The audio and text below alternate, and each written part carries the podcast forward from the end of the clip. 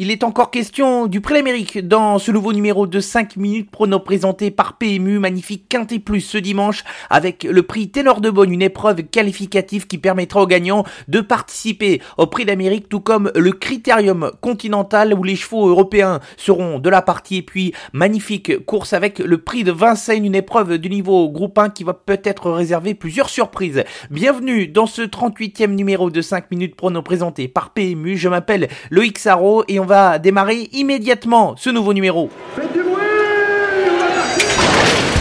Il s'entre maintenant dans la dernière ligne droite. Faites vos jeux. Et ça va se jouer sur un sprint final. PMU vous présente 5 minutes prono, le podcast de vos paris hippiques. Le débrief de la semaine dernière et une nouvelle promenade de santé pour Game qui a remporté le Quintet Plus de ce dimanche sur l'hippodrome de Vincennes où Balbir, magnifique cheval très régulier, est encore une fois à l'arrivée. Gunilla Datou a remporté d'un tout petit nez le critérium des 3 ans avec un Björn Goop très inspiré alors que Golden Bridge et Greengrass qui ont été drivés trop offensivement pour espérer faire l'arrivée ont déçu. Zéro pointé du côté de Cagnes-sur-Mer pour le coup de 3 et la sélection gagnante. On va donc tout de suite se remettre au travail et étudier les courses de ce week-end. Très beau quintet en perspective ce dimanche avec le prix Ténor de Beaune. Ce sera la quatrième course sur l'hippodrome de Vincennes, 2700 mètres à parcourir pour des chevaux âgés de 5 ans où les concurrents européens sont attendus. Dans cette course, une sélection resserrée avec trois incontournables et trois associés. Les incontournables dans l'ordre des préférences ici avec le numéro 13, Nino du Pomereux qui même s'il a déçu son entourage en ne terminant que cinquième du dernier prix du Bourbonnais, c'est un cheval qui répète toutes ses courses. Il a tout de même terminé dans le quintet lors du prix du Bourbonnais. Et une nouvelle fois il est très difficile de l'imaginer sortir des cinq premiers, c'est une des bases à inclure dans un quintet, il a montré lors des préparatoires au prix d'Amérique dans le prix de Bretagne et le prix du Bourbonnais qu'il était tout de même compétitif face aux meilleurs trotteurs du moment. Le numéro 9, excellent, le bien nommé, excellent, un cheval qui s'est pleinement révélé. Depuis le début de l'année, il a gagné de très belles manières. Lors de sa dernière sortie et le cheval va sans doute une nouvelle fois vendre chèrement sa peau dans la course un cheval qui, comme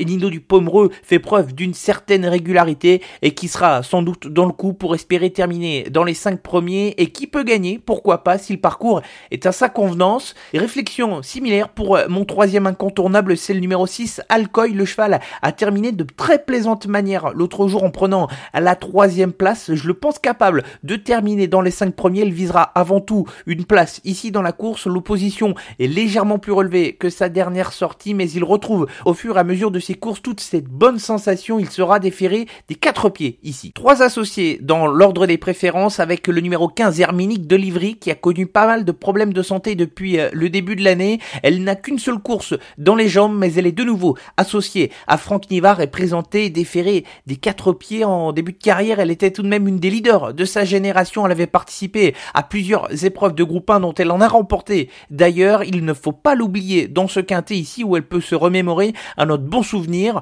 On va poursuivre la sélection avec le numéro 3, Gadzibert. C'est le choix de secours ici de Jean-Michel Bazir qui aurait dû présenter Kalina dans cette épreuve qui aurait été la favorite de la course mais qui est contrainte de rester à l'écurie. Gadzibert qui devra compter sur un bon déroulement de course, un cheval qui n'a pas de marge de manœuvre face à plusieurs de ses adversaires ici et qui va courir avant tout donc pour une place. Et le dernier associé de la sélection c'est le numéro 14, Wouzou. Il est parti au galop dans le prix du Bourbonnais en décevant ici. J'espère que la chance va tourner un peu pour lui car il a montré des performances assez intéressantes en Suède depuis le début de sa carrière et je pense qu'il peut avoir le niveau pour disputer ce genre de course pour gagner. Il faudrait que ça se passe sur du velours mais le cheval a des prétentions pour terminer dans les 5 premiers de ce prix Ténor de Beaune. La sélection pour le Quintet Plus de ce dimanche, le prix Ténor de Beaune, la quatrième course sur l'hippodrome de Vincennes, les incontournables et les associés dans l'ordre de préférence. On commence par les incontournables avec le 13 Enino du Pomereux, le 9 Excellent et le 6 Et les associés avec Herminique d'Olivry le 15, le 3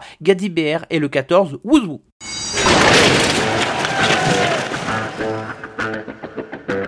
Restons à Vincennes pour le coup de 3 et on va commencer tout de suite avec la deuxième épreuve et le numéro 3, Enamorada. J'adore cette jument qui est d'une grande régularité et qui a franchi un cap avec le déferrage des quatre pieds. Elle apprécie le parcours des 2100 mètres autostart où elle a fait ses preuves et je pense qu'elle sera une nouvelle fois à l'arrivée sans accroc avec son driver favori avec lequel elle s'entend très bien, Franck Nivard. La troisième course, c'est le prix de Vincennes groupe 1 réservé aux chevaux de 3 ans, au trop monté et euh, je vais me méfier du numéro 12 gangster du Vallon, nous en avons déjà parlé. Ici, c'est l'objectif avoué de la part de son entourage depuis plusieurs mois. Il vient de faire impression sur une distance de vitesse 2175 mètres qui n'est pas du tout son sport. Il mériterait de remporter son groupe 1 dans une course où euh, la victoire sera assez disputée. Il y aura notamment Grâce de Fel ou encore Galatéji, mais Gangster du Vallon n'a rien à envier à ses adversaires. Et on va terminer ce coup de 3 avec un gros outsider, la cinquième course et le numéro 7 Alpha Dazif. Je tente un coup avec ce cheval qui est entraîné par Romain Derieux et qui a mieux couru que ne l'indique ses classements lors de ses dernières sorties. C'est loin d'être un coup sûr, mais c'est un cheval qui ne serait pas surprenant de retrouver dans les trois premiers. Il est ici déféré des postérieurs, un numéro un peu à l'extérieur avec le 7, mais Alpha Dazif peut être un outsider amusant dans la cinquième course.